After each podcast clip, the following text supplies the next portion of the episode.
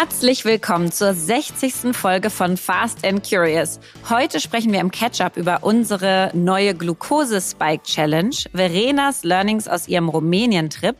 Im Deep Dive geht es um die Zukunft unseres Essens am Beispiel veganer Eier mit Tanja Bogumil. Bei Was bewegt uns sprechen wir über den Krimi um die TV-WM-Rechte der Fußball-Weltmeisterschaft der Frauen. Und das letzte Wort hat heute Verena. Jetzt kommt Werbung. Heute möchten wir euch nochmal Pipedrive vorstellen. Und das Thema Wachstum und mehr Geschäftsabschlüsse und Vertriebsaktivitäten ist ja das A und O in jedem Unternehmen.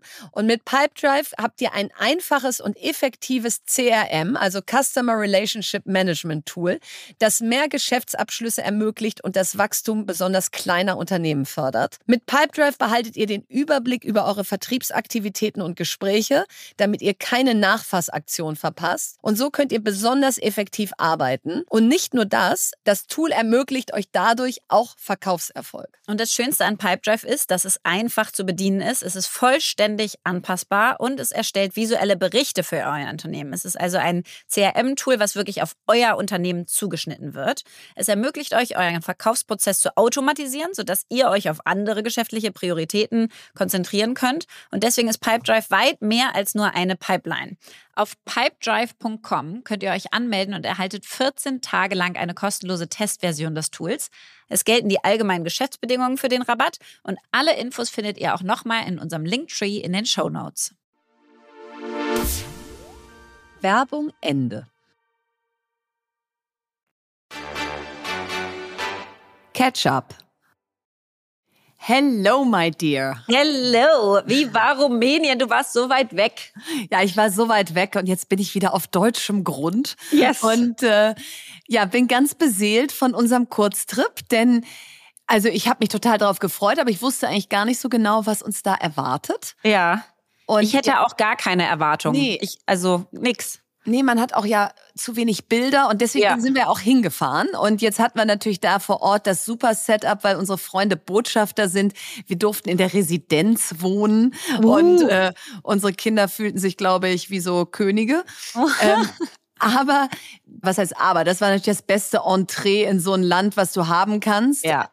Und gleichzeitig habe ich so überlegt, selbst wenn wir einfach nur durch die Straßen gelaufen wären, also Bukarest äh, wurde ja auch immer das, das Paris des Ostens genannt. Ach, Und- okay. Und du hast so richtige Prachtbauten, so tolle Sichtachsen, viele Parks, super weltoffene, freundliche, proeuropäische Menschen. Mhm. Es ist eine total sichere Stadt. Also sie hat tolle Cafés, Open-Air-Restaurants, Clubs, Bars. Also man würde sich auch so wahnsinnig wohlfühlen. Aber mit diesem extra Schuss Inhalte, die wir da bekommen haben, war es noch beeindruckender. Also zum Beispiel haben wir gelernt, dass die einen wahnsinnigen Stolz haben auf ihre Softwareprogrammierer-Szene und und wollen besonders die Menschen im Land halten, aber auch neue gewinnen und haben deswegen den Steuersatz für Programmierer und Programmiererinnen gesenkt. Was ich ja schon mal total cool finde als Macht total Maßnahme. Sinn. Macht Mhm. voll Sinn, ja. Könnten Ja. wir mit Pflegekräften, Lehrkräften, ErzieherInnen machen. Ja, und das war in Estland ja auch so ein bisschen so, ne? Das Ja. sind anscheinend die, sagen wir mal, kleineren in Anführungszeichen. Ich meine, Rumänien hat auch irgendwie 20 20, Millionen Millionen Einwohner, Einwohner, glaube ich. ja. Aber trotzdem verstehen die mehr, dass sie noch mehr aus ihren Leuten rausholen müssen Ja. und in die Zukunft investieren müssen und schauen müssen, dass sie Unternehmen bauen, die auch über die eigenen Ländergrenzen hinweg funktionieren. Und dadurch, glaube ich, fokussieren die noch mehr auf Technologie. Absolut. Und dann haben sie auch so andere Sachen, wo man sich mal was abgucken kann. Also Mhm. zum Beispiel wird das Land von einer Koalition regiert und jetzt ist Halbzeit und jetzt tritt der aktuelle Regierungschef ab und Ach, der was. der anderen Koalitionspartei übernimmt für die zweite Hälfte. Wow. Okay.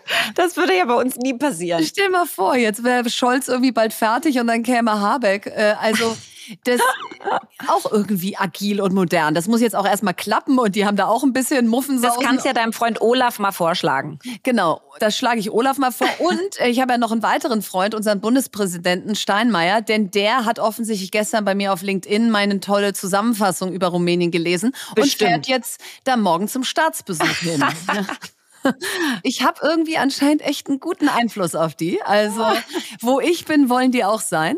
Und äh, deswegen ist da also diese Woche Staatsbesuch, um die deutsch-rumänische Freundschaft zu untermauern.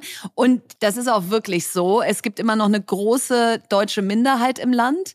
Über 25.000 Kinder sind an deutschsprachigen Schulen dort Ach, vor Ort. Ja, mhm. also es gibt da so eine richtig tiefe kulturelle Verwurzelung unserer beiden Länder.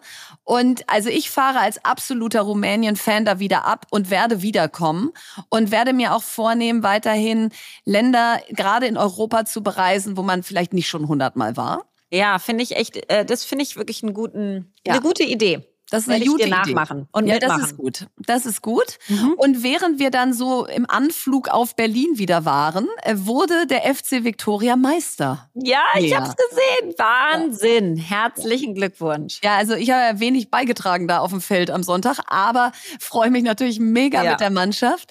Ja, schade, dass wir nicht jetzt automatisch weiter sind in der zweiten Bundesliga. Total. Da müssen wir jetzt gegen den HSV Relegation spielen und deswegen mhm. könnt ihr euch alle ganz fett 11. und 18. Juni in eurem Kalender anmarkern. 11.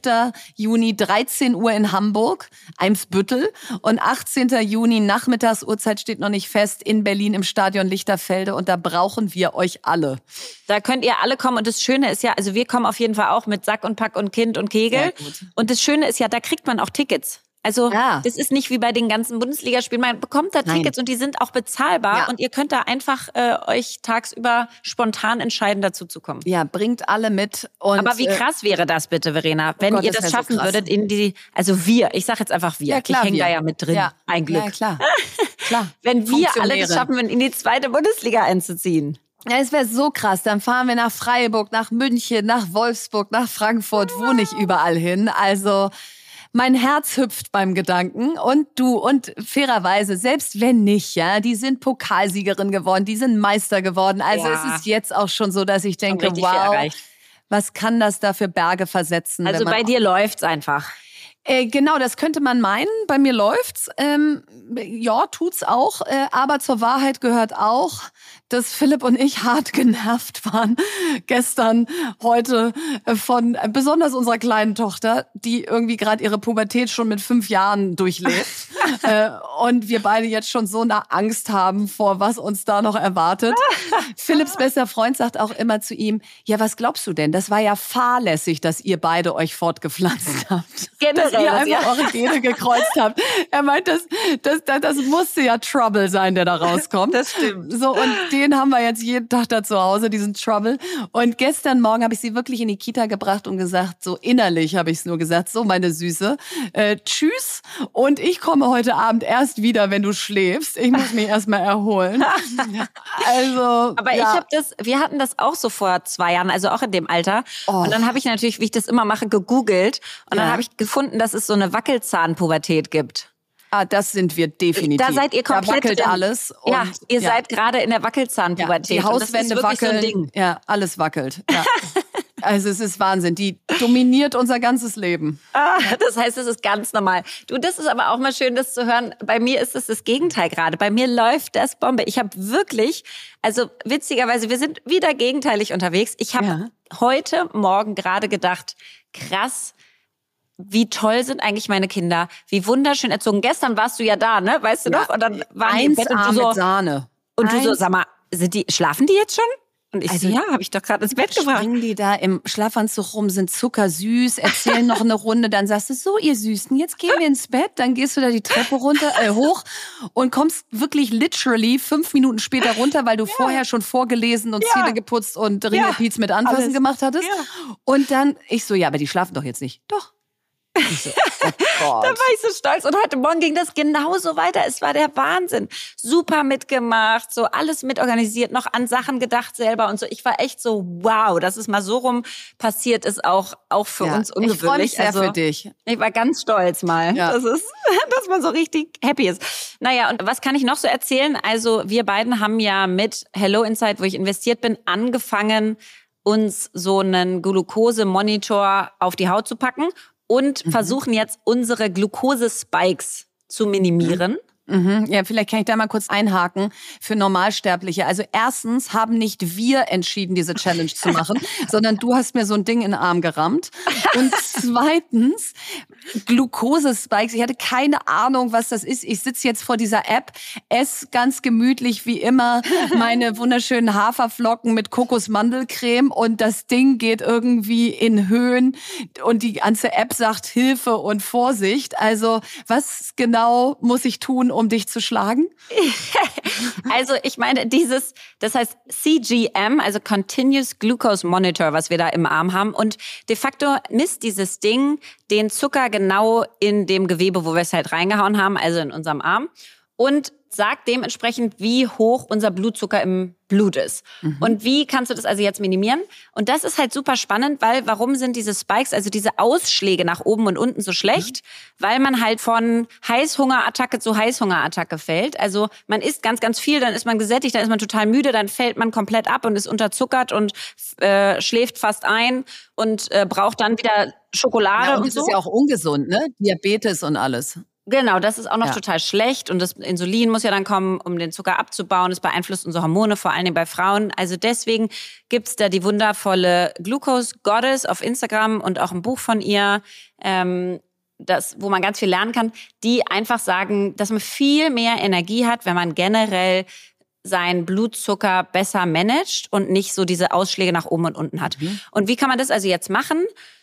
Durch ein paar Sachen. Also zum einen habe ich jetzt gemerkt, ähm, je nachdem, in welcher Reihenfolge du das Essen isst, das ja. ist ein großer Unterschied. Also wenn man anfängt mit Ballaststoffen, also Gemüse, Hülsenfrüchte, danach die Proteine, also Fisch, Fleisch und danach die Kohlenhydrate, Kartoffeln, Nudeln, was auch immer. Mhm. Ähm, das ist erstmal besser für die Blutzuckerverarbeitung. Dann, dann schießt das nicht so nach oben. Nee, ist ja auch total lecker, sich erst eine Karotte reinhauen, bevor man seinen Schokokeks isst. Nee, ist, ist Und dann apropos Schokokeks, die Schokokekse muss man immer ummanteln. Also wenn man jetzt meinetwegen einen Apfel isst, das ist ja mega viel Fruchtzucker, mhm. und man den mit Nussbutter zusammen isst, dann wird der auch besser aufgenommen, weil man muss quasi das, den Apfel, also den Zucker noch stacken mit irgendwie Fett oder Ey, ich Ballaststoffen oder so. Tag. Wann machst du das denn? Hast du da jetzt immer so eine Küchenhilfe neben naja, dir? Naja, du, das Ding ist, also bisher habe ich selber gemacht, aber zum Beispiel heute hatte ich dann nach dem Schwimmen auch so einen Hunger und dann bin ich hier und habe mir so einen Fruchtjoghurt geholt und dann hat es auch wieder ganz doll gespiked. Also heute könntest ja, du in der Tat also, gewinnen. Also heute gewinne ich. Ich, ich ja, werde jetzt so diszipliniert sein. sein diesen Tag über. Ich werde so, oh, Kohlrabi mit Nüssen essen und so. Ja. Genau. Okay, nee, super. Ich freue mich auf unser Erkenntnis. Ich freue mich auf jeden Fall, dass wir das machen. Ja, ich freue ja. mich auch. Bin jetzt schon Vielleicht sind wir nach 10, 14 Tagen, sagen wir so, ey, das tut einem richtig gut. Kann ja, ja sein. Ja. Also ich habe zum Beispiel nicht gewusst, dass ich so oft in einer Unterzuckerung bin. Also ich habe das schon gemerkt, dass ich müde bin, aber ich wusste nicht, dass, dass ich einfach ein bisschen konstanter essen muss. Das war schon mal ein Learning. Das ist schon mal ein Learning. Ja. Na mega. Ja, sehr schön. Deep Dive. Ja, heute wollen wir über die Zukunft des Essens sprechen und vor allen Dingen am Beispiel von veganen Eiern. Und dazu wollen wir aber einmal wissen, wie unser Essverhalten denn gerade eigentlich ist. Ähm, und derzeit gibt es in Deutschland 7,9 Millionen Vegetarier, also das sind circa 10 Prozent der Bevölkerung, und 1,6 Millionen Veganer, also circa 2 Prozent der Bevölkerung. Was aber irre spannend ist, 2021 sind diese Zahlen massiv angestiegen. Und zwar hatten wir dann plötzlich 15 Prozent mehr Vegetarier und 25 Prozent wow. mehr Veganer. Also it's a, it's a trend. Ähm, 70 Prozent sind weiblich, der Vegetarier und Veganer, und der Großteil ist unter 30 Jahre alt. Und 60 Prozent haben gesagt, dass sie auf Fleisch verzichten wegen der Nachhaltigkeit und dem Tierwohl. Und wir sind da in einem ganz guten Durchschnitt mit den anderen europäischen Ländern. Allerdings haben Norwegen und Schweden einen höheren veganen Anteil, also mehr Veganer. Das mhm. sind vier Prozent Veganer anstatt die zwei bei uns. Und neun oder zwölf Prozent Vegetarier, also rund um unsere Zahlen. Allerdings sind Spanien und Portugal noch weit abgeschlagen und mit Abstand auf den letzten Plätzen. Also in Europa gibt es kein einheitliches Bild. Da geht also noch was. All das ja. äh, kommt übrigens aus dem Veganivore-Bericht 2023. Und besonders die Flexitarier treiben den Trend des Fleischverzichts. 18 Prozent der Deutschen bezeichnen sich im Jahr 2022 als Flexitarier. Also mal esse ich Fleisch, mal esse ich es nicht. Ähm, und das sind ja mehr als die Veganer und Vegetarier zusammen. Und diese Flexitarier sind schon der Haupttreiber dafür, dass eben viele Ersatzprodukte jetzt markttauglich werden. Denn dieser deutsche Markt für Veggie-Lebensmittel ist inzwischen über 1,2 Milliarden Euro wert und wächst jährlich zwischen 25 und 33 Prozent. Also ein Wachstumsmarkt. Und dem Statistischen Bundesamt zufolge lohnt es sich besonders jetzt bei den derzeitigen Preiserhöhungen rund um Inflation eine rein pflanzliche Ernährung anzustreben. Denn haltet euch fest, die Preise von Milchprodukten haben sich am meisten erhöht. Käse wurde bis zu 40 Prozent teurer, Joghurt sogar 70 Prozent und auch quasi jede andere Fleischsorte ist teurer geworden.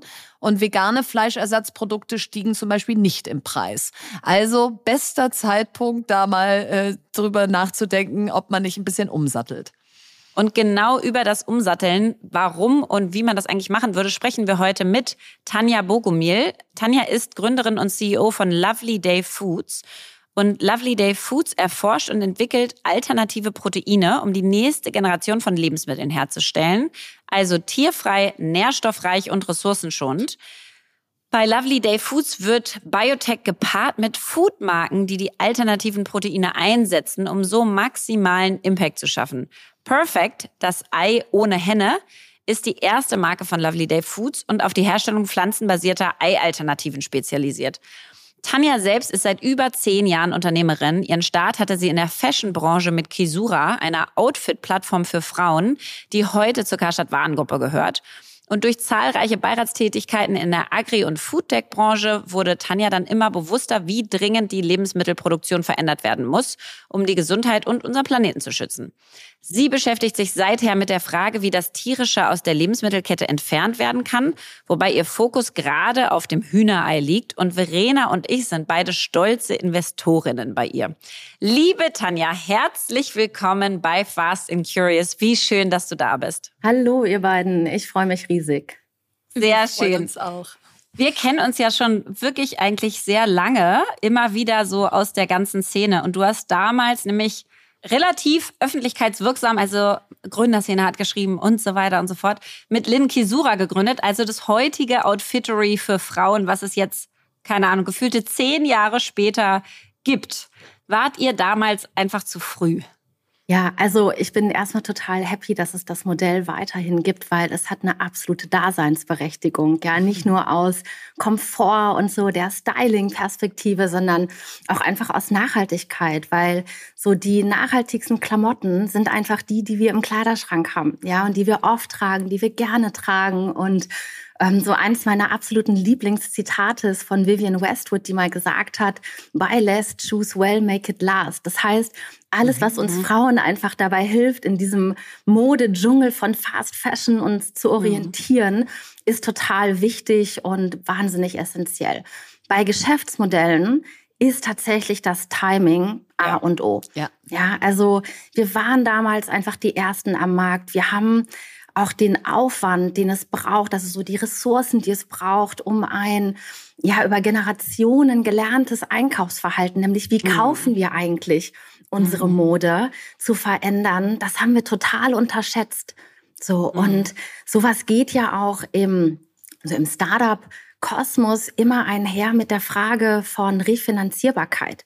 Ja, mhm. und so ein Mode-Geschäftsmodell, was Braucht ordentlich Geld. Total, was mit einkalkulierten Retouren arbeitet, ist, das mhm. ist wahnsinnig kapitalintensiv. Und ähm, heute sehen wir eben nicht nur mit Outfittery für Frauen, sondern wir sind ja damals dann an die Karstadt Warenhausgruppe gegangen. Da besteht das System auch noch unter dem Dach mit Zugang zu Waren und so weiter fort. Das heißt, es kann funktionieren. Ähm, Timing ist aber total essentiell. Und ja. also Timing und Umsetzung aber auch, weil ich glaube, Zalando sogar hatte mal mit Salon auch das Modell getestet. Und das hat, glaube ich, nicht funktioniert. Die haben es nicht geschafft, dieses Shoppingverhalten, was du mit Zalando verbindest. Also ich kann darauf gehen und instant was kaufen umzuändern in dieses sozusagen Personal Shopping Experience. Also ich glaube, ehrlicherweise, da könnte man eine ganze Podcast-Folge drüber machen, weil auch das ist super spannend. Ja, wann passen eigentlich Modelle in die Zeit? Wann sind die finanzierungsfähig? Wie viel musst du vorher gelernt haben als eigene Firma, wie ein Outfitter jetzt, sodass du die Retouren runterkriegst, weil du es schon von den Männern weißt, wie das läuft? Also hast du wahrscheinlich richtig viel mitnehmen können. Absolut. Ich sag mal, das war wie so ein MBA auf Speed. Das glaube ich, das glaube ich. Und wir haben ja hier auch schon mal gesagt, äh, Thema, Team und Timing sind so die drei Ts, auf die man achtet. Und Timing ist nicht zu unterschätzen. Wie schön, dass Julia Bösch es heute mit Outfittery sozusagen vom Timing her direkt richtig macht oder genau richtig macht, weil äh, dann, dann landet das Thema wenigstens bei der richtigen. Aber meine Frage ist, wusstest du, als es dann das nicht war, dass du aber auf jeden Fall wieder gründen würdest? Oder musstest du erst mal ein paar Jahre Wunden lecken und dich von diesem äh, Gründen auf Speed oder wie du es eben genannt hast, erholen?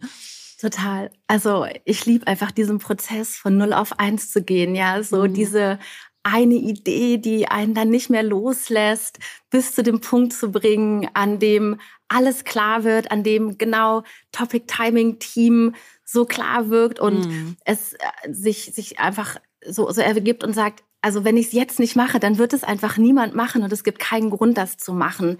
Der Prozess dahin ist in der Tat ein intrinsischer Weg gewesen. Also mhm. für mich hat einfach Gründen nie einen Selbstzweck gehabt. Ich bin auch nicht Typ Unternehmerin, die irgendwie so zehn verschiedene Modelle am Reißbrett mhm. sich anschaut und Risiko-Nutzen-Analysen ähm, macht und sagt, alles klar, das ist jetzt das, was ich in den nächsten zwei Jahren irgendwie schnell hochziehe.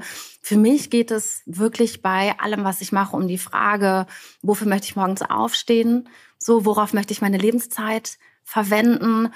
Und ich wusste damals schon, dass ich mich entlang der Impact-Profit-Achse bewegen möchte. Ich hatte mhm. überhaupt gar keine Ahnung, was Impact wirklich bedeutet. Ich wusste eine mhm. Mode-Einzelhandel und so das traditionelle Retail-System, das ist es nicht. Und deswegen bin ich in der Tat auch erstmal auf die Seitenlinie getreten, ähm, habe anderen UnternehmerInnen geholfen, ihre Firmen zu bauen und bin dann über verschiedene Beratungsprojekte und Beiratsaktivitäten in diesen wissenschaftlichen Bereich gekommen. Also wirklich mhm. raus aus der digitalen Online-Welt, ähm, rein mhm. in den ähm, wissenschaftlichen Bereich und habe unter anderem eben geholfen, Firmen entlang der ganzen Wertschöpfungskette von unserem Lebensmittelsystem zu bauen und bin dann so tief da reingestiegen. So schließt sich dann auch der Kreis von Fashion zu Food, weil es einfach wirklich geklickt hat und ich gesehen habe in diesem ganzen Kosmos Ernährung von morgen, ich möchte daran arbeiten, dass wir dieses tradierte System sicher in die Zukunft bringen können. Ja, und das ist äh, so spannend. Ich habe ja einen ähnlichen Weg gemacht vor, weiß ich nicht, zwei Jahren oder was und ähm, bin in diese Food-Industrie und habe mich da auch äh, also einfach verliebt ähm, ich bin mir auch sicher, ich werde nochmal ein Foodtech-Startup gründen, weil ich, ich gar nicht anders sicher, kann. weil, wirst, ja. Genau, weil mich das immer noch so fasziniert und ich das so unfassbar wichtig und spannend finde. Und es ist so dieses Konsumige, was zusammenkommt. Du bist beim Endkunden, du veränderst die Welt. Es ist was, was du laufen tust, also Essen. Also es hat einfach alles Großartige. Und dann weiß ich noch, dass ich dann mich immer mehr reingefräst habe, mit Menschen getroffen habe und dann irgendjemand meinte, Mensch, weißt du eigentlich, dass die Tanja hier auch gründet? Und da habe ich so gedacht, Wahnsinn, okay, wow, ja, dich in einem ganz anderen Feld wiederzuentdecken, wie schön. Aber gleichzeitig war es auch gar nicht so leicht, da reinzukommen, weil es ist ja schon eine Branche mit ihren Experten, mit ihren Startups, die es schon gibt, mit den großen Vorbildern aus den USA, mit den Finanziers. Das sind auch andere als, äh, als jetzt in der Fashion-Welt. Also wie schwer war es denn für dich und wie lange hat das gedauert, durch die Beratungsprojekte, was du gerade geschrieben hast, da wirklich ein richtig gutes Marktverständnis aufzubauen?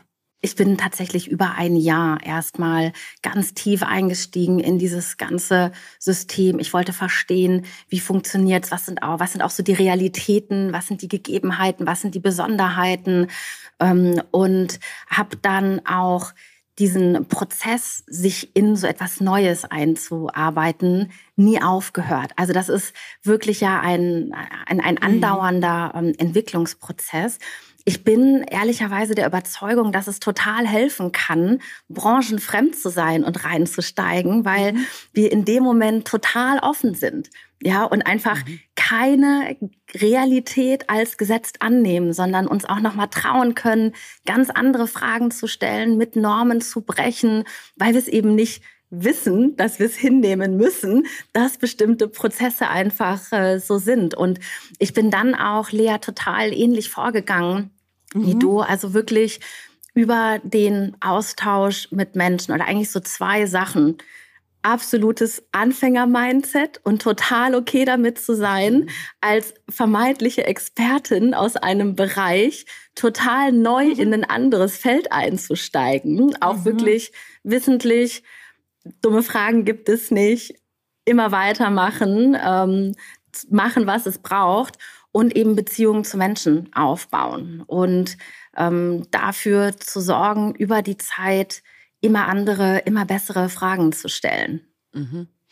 Ja, und ich glaube, das ist ja auch das, was man lernt, wenn man zum zweiten Mal gründet oder zum dritten, vierten Mal. Es das heißt ja nicht umsonst, Serial Entrepreneur Dasein hat einen Wert. Deswegen, bevor wir jetzt so richtig tief in den Markt der Tieralternativen einsteigen, in dem du jetzt bist, was hast du anders gemacht dieses Mal bei der Gründung? Also, ist es wirklich so, dass man sich an das Gute und das Schlechte der ersten Gründung in Echtzeit erinnert und sagt, das mache ich nie wieder und hier gehe ich genau den gleichen Weg wieder, weil das war erfolgsversprechend oder behandelt man es doch wieder wie ein ganz neues Unternehmen? Sowohl als auch tatsächlich. Also das, was ganz konsequent, wirklich radikal anders gemacht wird, ist People First.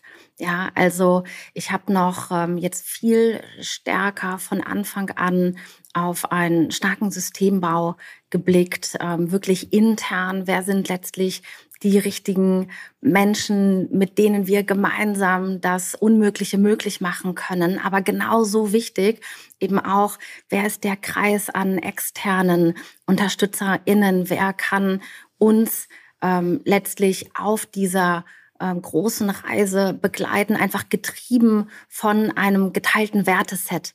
Ja, mhm. und von diesem geteilten Willen zu tun, was es eben braucht, um das möglich zu machen. Wir sind auch sicherlich wesentlich konsequenter mittlerweile, ähm, was Personalthemen ähm, angeht, so mhm. auch auf die äh, auf die eigene Intuition als Gründerin mhm. zu hören und zu schauen, so boah, wenn was off ist, dann zu vertrauen. Total zu vertrauen ja. und, ja. und auch viel stärker, schneller Nein zu sagen. Lea, du hast es mal irgendwann in einem Kontext gesagt, so, wenn es kein Hell yeah ist, ist es ein Nein. Und das ist ein mhm. ganz, ganz großes Entwicklungsfeld, was mir jetzt bei einer wiederholten Unternehmung wesentlich leichter fällt. Mhm. Und das andere, und das hätte ich auch gerne schon vor zehn Jahren gewusst, ist einfach das persönliche Wachstum immer zu priorisieren. Ja, also wirklich nicht nur ähm, allein, sondern auch im Team mit Trainern, mit fantastischen Coaches zusammenzuarbeiten, weil ehrlicherweise ist Firmenbau ja wie Leistungssport. Ja, mhm. und Leistungssport, da steht es total außer Frage. Natürlich trainieren Coaches, klar. mit Coaches und auch für ganz die ganz unterschiedliche Bandbreite. Und ich hatte lange Zeit so ein bisschen in, äh, in Deutschland, gerade so unter deutschem mhm. Unternehmertum, insbesondere Frauen, glaube ich. Also ja. da mache ich mich ja auch nicht frei von, so dieses Thema. Man darf sich keine Hilfe holen. Hilfe das muss alles annehmen. aus einem selber rauskommen. Total, mhm. total. Und am Ende ist das Schlimmste, was wir machen können, alles versuchen, alleine mit uns auszumachen. Ja. Und das gibt jetzt mittlerweile so eine neue Gelassenheit. Da ist natürlich immer auch noch ganz viel Raum nach oben. Ähm, mhm. Ähm, was ich aber auch mittlerweile ErstgründerInnen immer sofort mitgebe, wenn sich die Gelegenheit ergibt. Ja, umso oh, Tanja, mehr. so schön. Genau, und umso mehr hat es mich gefreut, als du ein Bild geteilt hast, Tanja. Du hattest mich ja nach dem Speaker-Coach gefragt. Da habe ich gesagt, Ole Tillmann. Und jetzt, Lea, hatte mir Tanja letzte Woche ein Bild von den beiden geschickt. Und da dachte ich so, na, da haben sich ja die Richtigen gefunden. Total, ja. Also, das ist halt auch das Thema, wenn wir komplexe wir sind als UnternehmerInnen in komplexen Bereichen unterwegs und wir kommen da auch ganz schnell so zu einem, ich sag mal, Kategorie Fachidiotismus, ja, weil wir verstehen einfach unsere Sprache und wir wissen ähm, dann, wie die, wie, die, wie, wie die Branche funktioniert, um aber wirklich ja nachhaltig Veränderung zu ermöglichen, müssen wir in der Lage sein, diese Botschaften so nach außen zu tragen, ja. dass sie eben die Kopfen und die Herzen der Menschen auch ähm, erreichen. Und da arbeite ich also auch seit äh, ja, letztem Jahr schon mit äh, Ole eben zusammen, der mir auch geholfen hat, da so bestimmte Sachen äh, sehr alltagstauglich zu verpacken.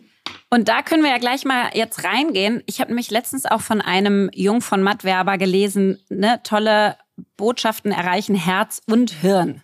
Und da haben wir ja auch schon viel drüber gesprochen, mhm. Tanja, weil gerade auf dem Weg, wo du jetzt bist, was so eine Lebens- und Routinenveränderung ist, so eine Gewohnheitsveränderung, die ihr da anstoßen wollt, da musst du Herz und Hirn erreichen. Wenn du nur das Hirn erreichst, dann ist es immer sinnvoll, sich da zu verändern, aber das fühlst du nicht Macht und machst Spaß. es nicht. Ja. Genau. Also das heißt jetzt einmal Richtung Perfect abgebogen. Du bist jetzt in dem Markt der quasi Tieralternativen im weitesten Feld. Willst du uns einmal erzählen, was Perfect macht und auch was ist eure Wette? Ja, Perfect ist Ei ohne Huhn. So, das mal direkt vorweg gesetzt. Und ich würde Oder sogar Henne noch in einen, Rente schicken, ne? Genau, die Hennen in, äh, in Rente schicken. Und ähm, wir werden auch nicht aufhören, ähm, bis ja, ich sag mal, mein Neffe und unsere nachfolgende Generation wirklich Legehennen nur noch aus den Geschichtsbüchern ähm, kann. Ähm, du hast gerade gesagt, der Markt der Tieralternativen. Was die Wette ähm, ist, Eier sind ein fantastisches Protein. Eier sind mit das beliebteste mhm. tierische Protein weltweit. Die Zahlen sind wirklich gigantisch. 1,3 Billionen Eier werden jedes Jahr konsumiert. Wir Deutschen, um mal kurz äh, die kleine Statistikschublade aufzumachen, wir Deutschen konsumieren jedes Jahr alleine 230 Eier. Ja, und ähm, das heißt, sie sind einfach wirklich ein Produkt des täglichen Bedarfes. Und gleichzeitig sind aber die Umweltkosten, mit denen die ganze Herstellung einhergeht, extrem problematisch. Um das so ganz konkret zu sagen, wir sind mittlerweile acht Milliarden Menschen. 1987 waren wir noch fünf Milliarden und schon 2050 werden wir zehn Milliarden Menschen sein. Ja. Das heißt, die Herausforderung ist echt real. Also wir sprechen hier nicht irgendwie darüber, wie können wir so aus Berliner Hipster-Perspektive mhm. abgefahrene neue Lebensmittel und Marken auf den noch Weg mehr bringen. optimieren. Mhm. Genau, sondern es geht halt wirklich um die Frage, wie können wir zukünftig Generationen ernähren und gleichzeitig die limitierten planetaren Ressourcen akzeptieren, schonen, so. Ähm, mhm. Und genau da setzen wir eben mit Perfect an. Ja, weil wir gesagt haben, es muss möglich sein, über Technologie Hühner als Produktionsvektor rauszunehmen. Und Tanja, vielleicht mal, um das Thema so ein bisschen aufzumachen. Beschreib doch mal den aktuellen Status dieses Marktes, dieses Eiermarktes. Über wie viele Hennen reden wir da? Über wie viele Küken, die getötet werden? Wie viel Wasser braucht so ein Ei, um überhaupt zu entstehen, dass man überhaupt mal eine Vorstellung bekommt? Ja, also Eier sind ja wirklich großartige Lebensmittel. Die Art und Weise, wie sie hergestellt werden, ist eben einfach nicht mehr zeitgemäß. Ja, also mhm. jedes Jahr werden einfach zwölf Milliarden männliche Küken und sogenannte verbrauchte Legehennen entsorgt, weil sie einfach ausgedient Krass. haben. Das sind wow. gigantische Mengen. Das können wir uns überhaupt nicht vorstellen. So. Nee. Und auch die Landnutzung, die anfällt, um überhaupt das Futter für die Legehennen zu produzieren. Das ergibt halt ökologisch und ökonomisch überhaupt gar keinen Sinn. Und das ein Ei, um sich das auch noch mal so in Relation zu setzen, was ja so 50 Milliliter sind, braucht mhm. einfach 200 Liter Wasser in der Herstellung. Das ein sind vier Ei. morgendliche Duschen. Ja. Und wow. wir Deutschen essen vier Stück in der Woche davon, was übrigens doppelt so viel ist wie die offizielle ähm, Verzehrempfehlung. Ja, also das heißt, wir haben als vierköpfige Familie statistisch jedes Jahr drei private Legehennen, die nur für uns jedes wow. Jahr unseren Haushaltsbedarf produzieren. Ja, okay. Also da, Jetzt da versteht besteht, man, warum du da ran wolltest. Da besteht Handlungsbedarf. Und jetzt ist ja das Erste, was du eben auch gesagt hast, dieses, wir essen Eier einerseits, weil sie uns so gut schmecken, aber andererseits, weil sie so eine fantastische Proteinquelle sind. Jetzt denkt man ja bei sozusagen Substituten, ob jetzt im Fleisch oder im Eibereich immer, naja, sind denn da auch Nährstoffe drin und Proteine oder ist das jetzt einfach irgendwas zusammengepumptes mhm. und, äh, und am Ende aber äh, auch nicht wirklich gesund? Kannst du uns da mal mitnehmen, wo steht die Wissenschaft da gerade bei Ei, bei Fleisch, bei Fisch so zu substituieren, dass wir aber auch noch die Nährstoffe kriegen, die wir eigentlich brauchen? Du hast was ganz Essentielles gesagt, Verena, nämlich ähm, was sind so die Jobs to be done von ja. einem Produkt. Ja, also das heißt, wofür werden aus dem Marketinggespräch äh, sozusagen übersetzt, wofür ähm, konsumieren wir die Produkte und Proteine sind seit Jahrhunderten, ach, seit Jahrtausenden einfach ganz zentraler Baustein von unserer Ernährung. Wir haben, wenn wir auf die ähm, Möglichkeiten der Tieralternativen blicken, so drei grobe Kategorien. Mhm. Ähm, das eine sind die pflanzenbasierten Proteine, dann haben wir Mikroorganismen und zellkultiviert. Pflanzenproteine kennen wir alle, haben wir auch alle wahrscheinlich schon mehr als einmal konsumiert. Erbsen. Das sind die Erbsen, das sind die Oatleys dieser Welt, Beyond Meat, Perfect mit Vollei, Erbse, alles Mögliche. Ganz mhm. genau. Und hier geht es eben darum, die tierischen Produkte nachzubauen. Ja, also wir nehmen Pflanzen und bauen dann Funktionalität, Konsistenz, Geschmack, Den Geschmack. nach. Mhm. Dass ein Burger Patty aussieht wie ein Patty, schmeckt wie ein Patty. Mhm. Und der Vorteil ist, es ist erstmal verfügbar. Ja, also wir können heute schon anfangen, die Ernährungswende einzuleiten. Mhm. Wir können heute schon anfangen, ökologisch nachhaltigere äh, Konsumentscheidungen zu treffen. Mhm. Allerdings, und das muss man ganz klar sagen, da sind auch Beyond Meat und Co. ein bisschen in internationale Schlagzeilen immer mal wieder geraten. Es bedeutet immer ein Kompromiss. Es bedeutet ein Kompromiss in Geschmack. Die Erbse bekommt man nie ganz raus. Ja, egal. Auch meine wie sehr Fleimilch jetzt, äh, da muss ich einen Shoutout für die Fleimilch machen. Also da ist, glaube ich, ja schon Version 10.5 jetzt am Start oder so. Also so langsam schmeckt man die Erbse nicht mehr. Ja, und das ist großartig, ja. ähm, was Fly, was aber auch Oatly macht, so dass sie gerade bei den Barista-Editionen haben wir mittlerweile Produkte, die stehen der Kuhmilch in Sachen Vollmundigkeit wirklich fast nichts mehr nach. So. Preislich wird diese Art von Produkten aber auch immer am oberen Ende bleiben. Und das mhm. ist halt mhm. diese weitere Herausforderung. Ja, wenn wir wollen, dass wir wirklich Konsumentenmassen, Mengen begeistern und bewegen, dann müssen wir auch attraktiv werden im Preis. Das heißt, so plant-based, pflanzenbasiert ist eine fantastische erste Generation und kann so als Marktmacher betrachtet mhm. werden. Mhm. Gibt es auch so eine BCG-Studie, die haben das die erste Welle genannt. Genau. Mhm. Und da noch mal einmal nachgefragt mit jetzt den Nährstoffen äh, auf Perfect bezogen. Wo steht ihr auf einer Skala von 0 bis 10 im Sinne von die Nährstoffe, die im Ei drin sind, jetzt auch schon in Perfect drin haben? Und wie lang ist der Weg?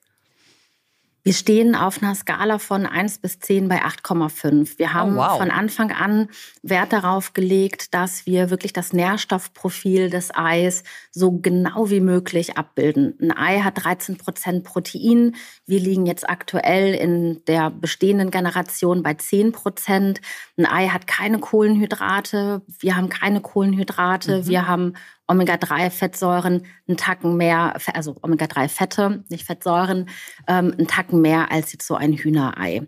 Das ist aber auch genau eine der großen Herausforderungen, ja, dass gerade Eiproteine und Milchproteine nochmal eine besondere Rolle in der Ernährung spielen. Und mhm. Tanja, nicht nur Nährstoffe, ähm, einmal noch die Frage, wie ist es bei den Kalorien?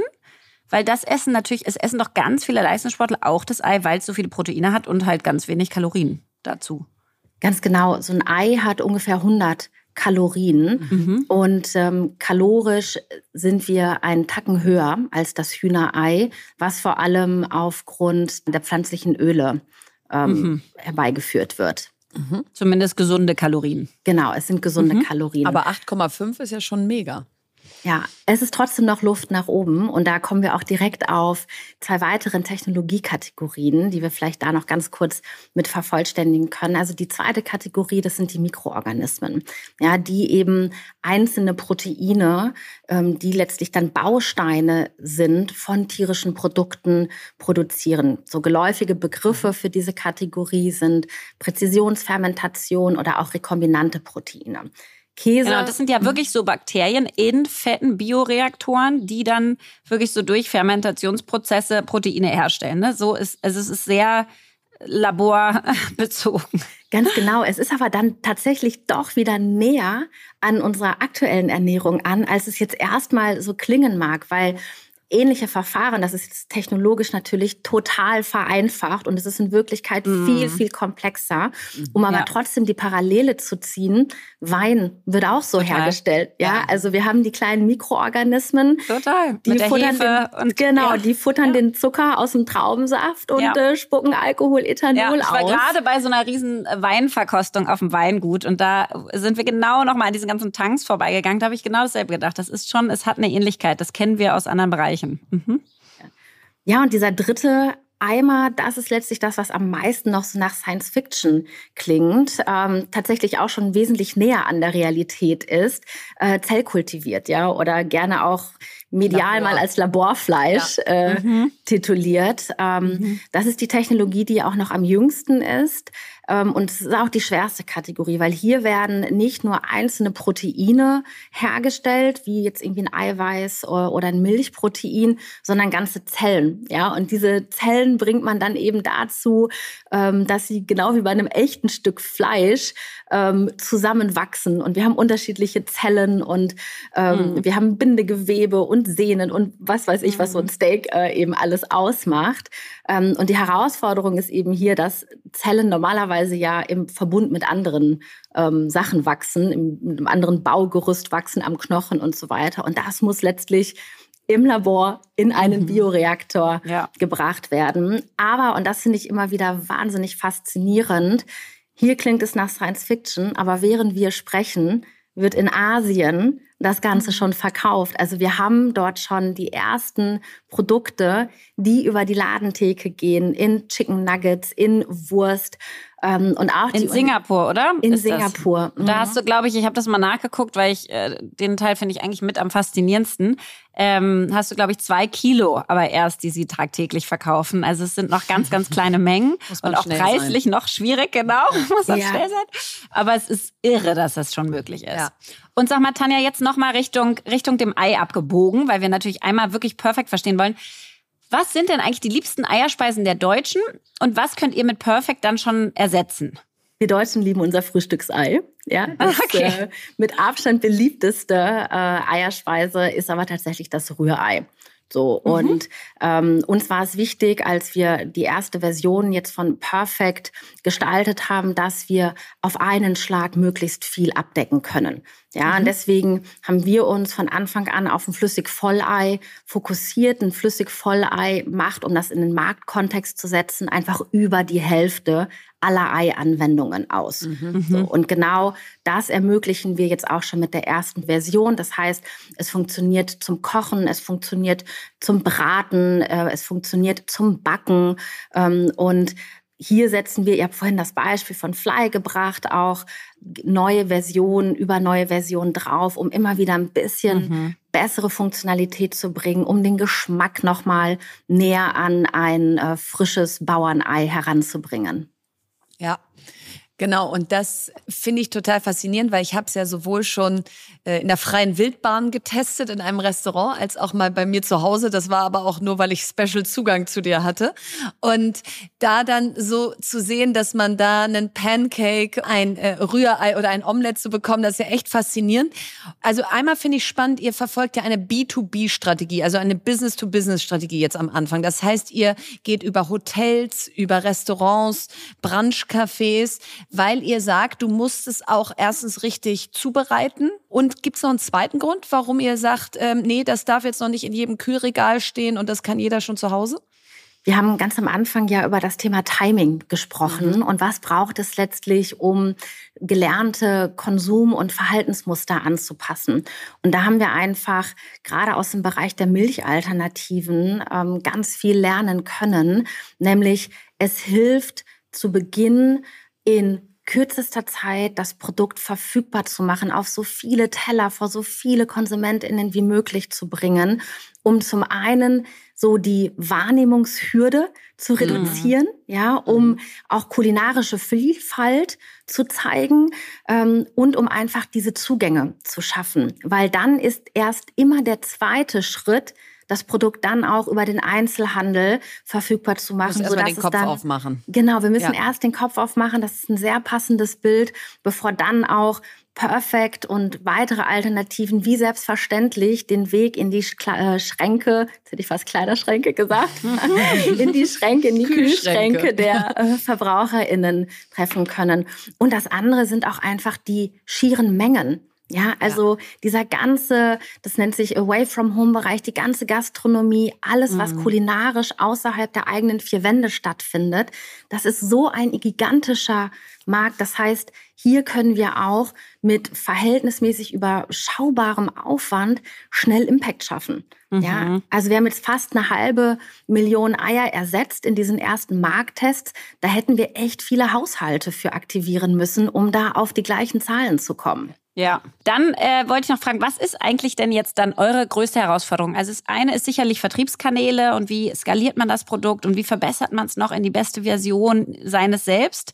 Aber was sind so die großen Sachen, wo du dir quasi morgens und abends den Kopf zerbrichst und denkst, ah, oh, da will ich noch besser werden?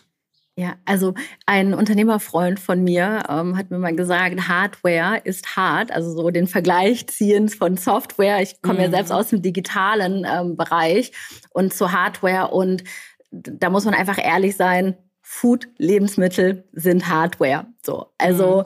das ist äh, das ist so eine andauernde äh, Herausforderung, die aber gar nicht nur rein operativ zu lösen ist, sondern hier blicken wir wirklich nicht nur auf lange Zeitlinien, sondern auch auf Entwicklungsinterationen, die einfach Zeit brauchen, ja, weil wir wollen mit Perfect so schnell wie möglich großen Impact schaffen und auch in großvolumige Anwendungen kommen und dafür brauchen wir einfach Ersatzprodukte, die wirklich gut geeignet sind. Ja, und damit Alternativen auch wirklich als solche angenommen werden, darf es einfach keine Kompromisse mehr geben. Und das fängt halt irgendwie bei den Pfannen zu Hause an, ähm, geht über die Grillprelatte, äh, die 250 Grad erhitzt in den Restaurants, bis hin zu den Industrieanlagen, die Flüssigei verwenden, was aber eine ganz bestimmte Viskosität und so weiter und so fort braucht. Ja, das heißt, mhm uns treibt an, was sind die richtigen Technologien, die wir brauchen, um Produktversionen zu bringen, die wir dann in den Massenmarkt bringen können.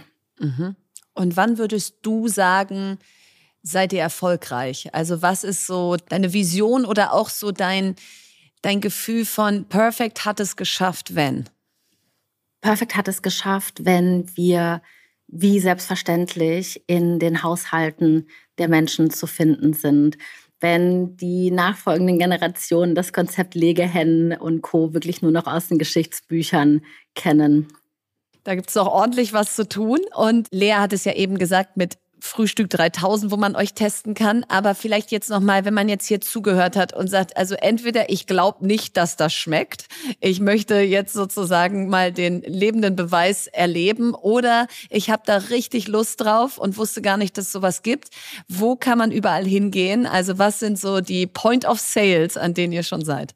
Wir sind deutschlandweit jetzt in knapp 50 Locations. Das sind von lokalen Lieblingsrestaurants und Cafés wie hier in Berlin, dem Sets in Charlottenburg zum Beispiel oder auch dem äh, Maritim Hotel, Interkontinental Hotel. Ähm, auch ähm, lokale Heroes, so heißen die bei uns, in München wie Brezelina, Cafesaurus, in Bonn, in Köln. Wir sind jetzt auf der Bundesgartenshow im offiziellen Catering in Mannheim integriert. Also wer da mit seiner Familie mal einen Zwischenstopp macht in den nächsten Wochen, äh, kann uns da auch probieren. Wir kommen in immer mehr Konzernkantinen jetzt äh, auf die Teller. Deutsche Bahn also, würde ich mir noch wünschen. Ja ist, ist notiert und äh, Grüße gut. gehen raus an die Bahn. Sehr gut. also genau, am besten immer auch ähm, uns auf Instagram folgen. Ähm, da stellen wir unsere neuen Partner immer regelmäßig vor. Sehr schön, Tanja. Vielen, vielen Dank, dass du uns da einmal in die Welt der Eier mitgenommen hast und äh, ja, uns so ein bisschen gezeigt hast, wie, wie wir zukünftig denn essen können und äh, wie wir immer wieder noch mehr Tiere aus der Nahrungskette rausnehmen können und Alternativen nutzen können, die vielleicht gleich gesund oder gesünder werden. Deswegen vielen Dank für den wundervollen Einblick und wir freuen uns schon, es wieder ganz viel zu testen hier rund um die Berliner Frühstückscafés. Ich danke euch sehr, ihr beiden. Jetzt kommt Werbung. Heute möchten wir euch Proceanes vorstellen, unser Go-To-Drink für Hyaluron und neuerdings auch für Kollagen. Und ich muss wirklich sagen, das steht beides in meinem Kühlschrank. Die große Flasche Kollagen, die kleinere Flasche Hyaluron. Und morgens trinke ich aus diesem kleinen braunen Becher Hyaluron und abends Kollagen. Und Lea, man sieht es, oder? Man sieht es auf jeden Fall. Du Du strahlst. Ich strahle, ich habe viel mehr Spannkraft meiner Haut, erhöhte Hautelastizität. Und jetzt fragt ihr euch vielleicht, braucht es noch einen weiteren Kollagendrink? Und ich kann nur sagen, ja, denn Proceanis gewinnt das Kollagen durch die Fischhaut des Kabeljaus statt wie oft durch Rindhaut.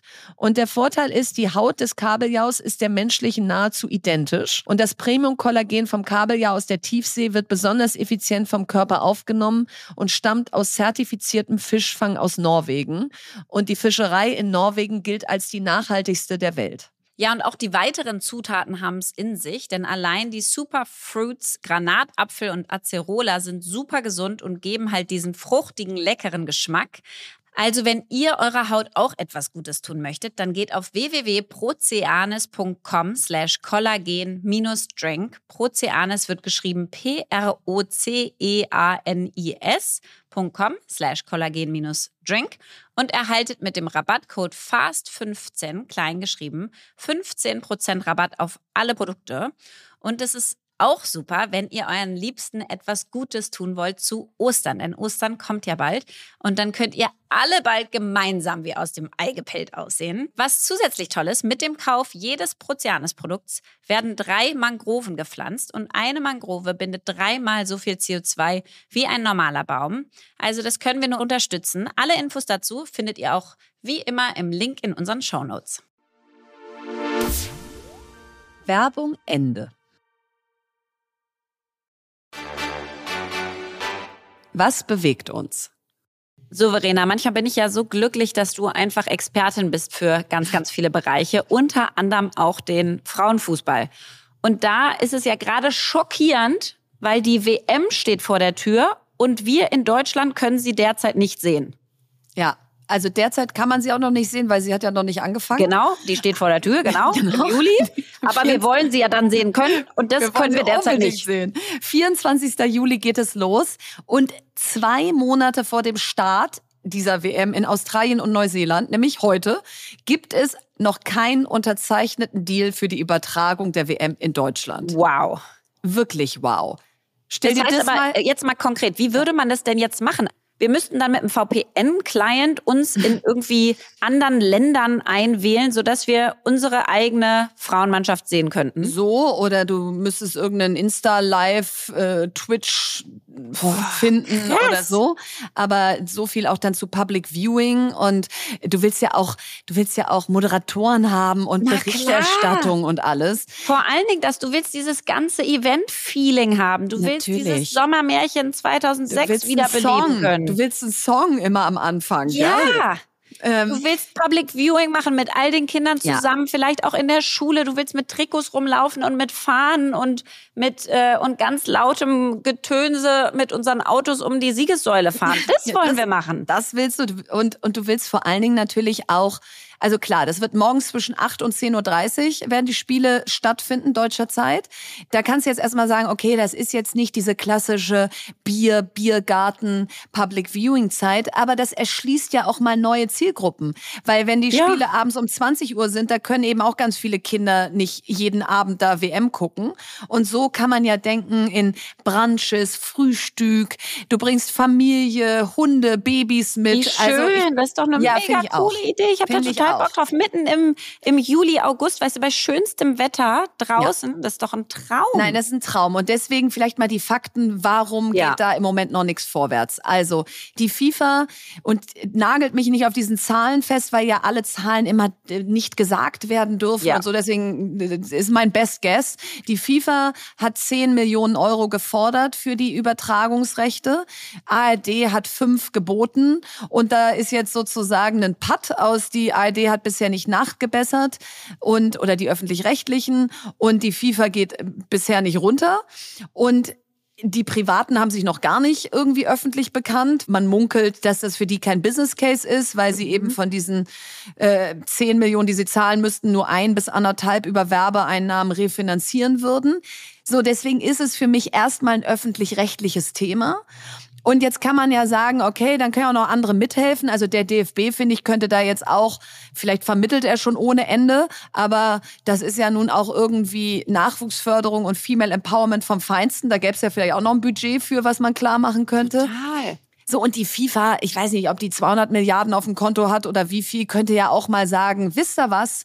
Wir haben uns ja bisher nicht mit Ruhm bekleckert, was irgendwie Frauenfußball angeht. Jetzt mhm. äh, holen wir mal aus unserer Portokasse ein bisschen Geld raus und, äh, und, und machen vielleicht nicht 10 Millionen, sondern weniger.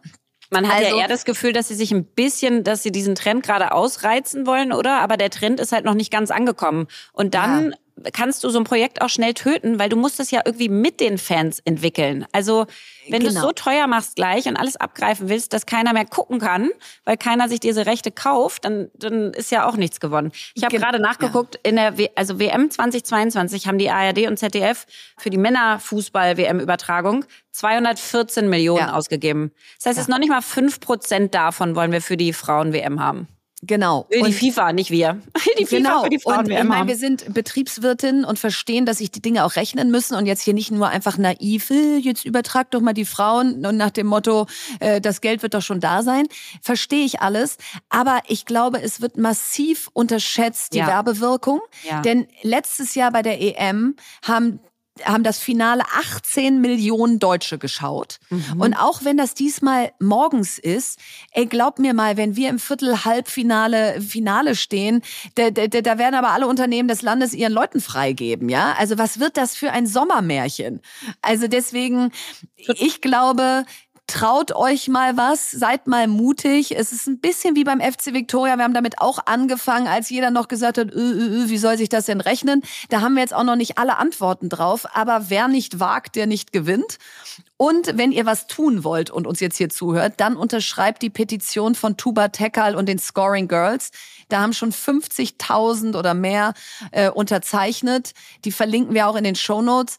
Und solche Petitionen sind wichtig, weil das zeigt einfach, dass nicht Lea und Verena hier irgendwie genervt sind, sondern dass das ein Thema ist, was Deutschland bewegt und da muss was passieren.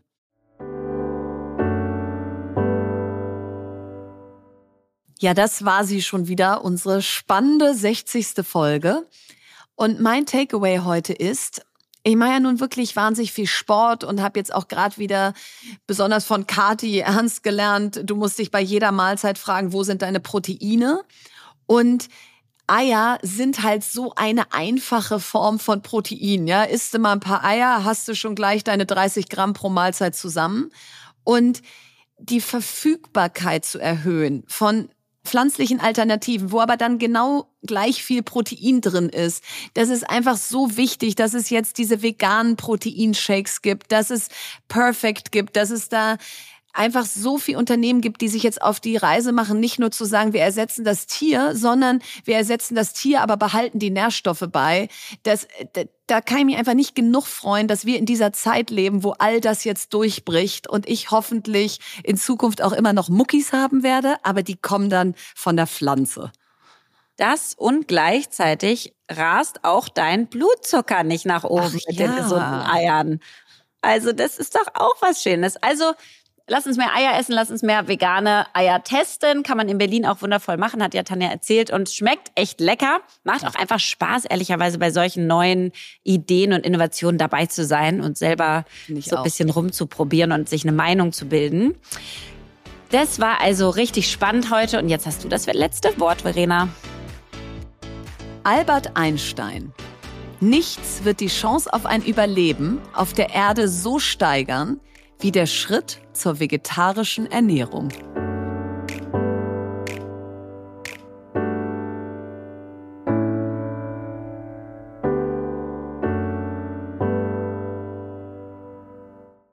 Dieser Podcast wird produziert von Podstars bei OMR.